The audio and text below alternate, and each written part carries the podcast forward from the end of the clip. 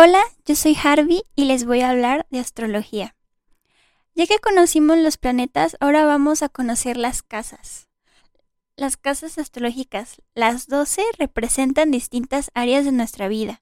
La casa en la que se encuentra un planeta en la carta natal indica dónde va a manifestar su energía, las experiencias vividas encajando mejor dentro de un área u otra dependiendo de la percepción de cada persona. Por ese significado de las casas siempre es simbólico. La cúspide de las doce casas, la división de la elíptica en doce sectores, correspondientes a las doce casas astrológicas. Se hace con respecto a un punto correcto de la Tierra para un momento determinado. La variación en la hora de nacimiento varía como resultado de dos cartas diferentes. Nos pasamos por, bueno, se tiene el rango de 10 minutos, nos pasamos esos 10 minutos y la personalidad de la persona va a salir diferente.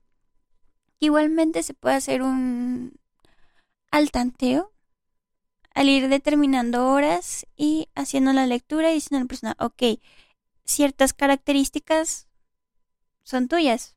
Y en el momento en el que sea un sí, de ahí se puede partir. Igualmente no es tan imposible sacar una carta natal si no se tiene la hora. Sí se tendría que tener paciencia. Igual se podría llegar a investigar si hay otra manera de sacarlas. Pero esas cuestiones varían muchísimo. Regresando, existen varios sistemas de división de cartas y obtenemos resultados distintos según se utilice un método u otro. Los planetas actúan con más fuerza cuando más cercas del comienzo de la casa estén o donde estén ocupando. En la interpretación de la carta natal, los planetas se encuentran a pocos grados o al final de una casa. Suelen considerarse pertenecientes a la siguiente. Al mismo tiempo, los planetas tienen fuerza en casas angulares y en las casas subdescendentes. En las subdescendentes más que en las cartas candentes. Ok, para esto hay personas que no consideran eso.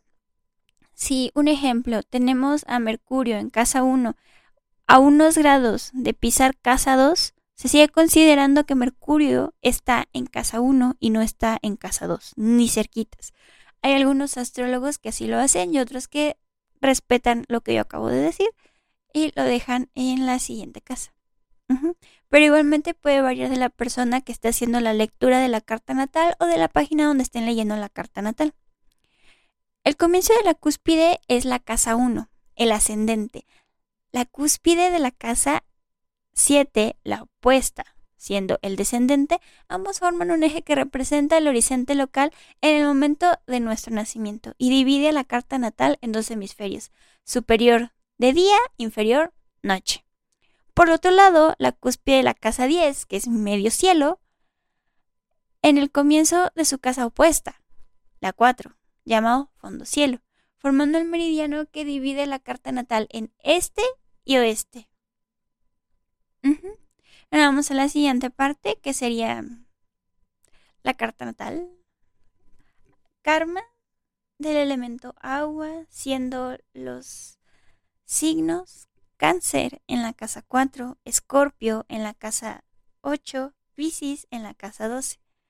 Relaciones personales intrapersonales del elemento aire, tenemos a Géminis, Libra, Acuario, Géminis, casa 3, Libra, casa 7, Acuario, casa 11.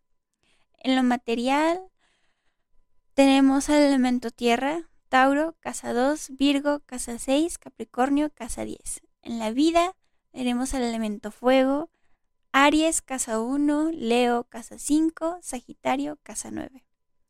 Y las cosas se dividen en tres grupos de cuatro casas, de acuerdo a la modalidad de cada signo zodiacal tenemos al angular o cardinal, que es Capricornio, casa 10, Libra, casa 7, Cáncer, casa 4 y Aries, casa 1.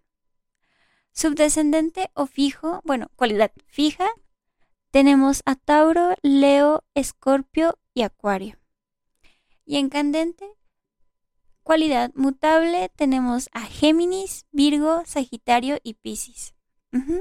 Ahora que ya conocimos un poquito de las casas, podríamos seguiré después a la explicación de cada una de ellas en otra parte más. Es decir, la primera parte de las casas astrológicas. Mi nombre es Harvey. Tengan un bonito día, tarde o noche. Esta es la constelación del saber. Gracias.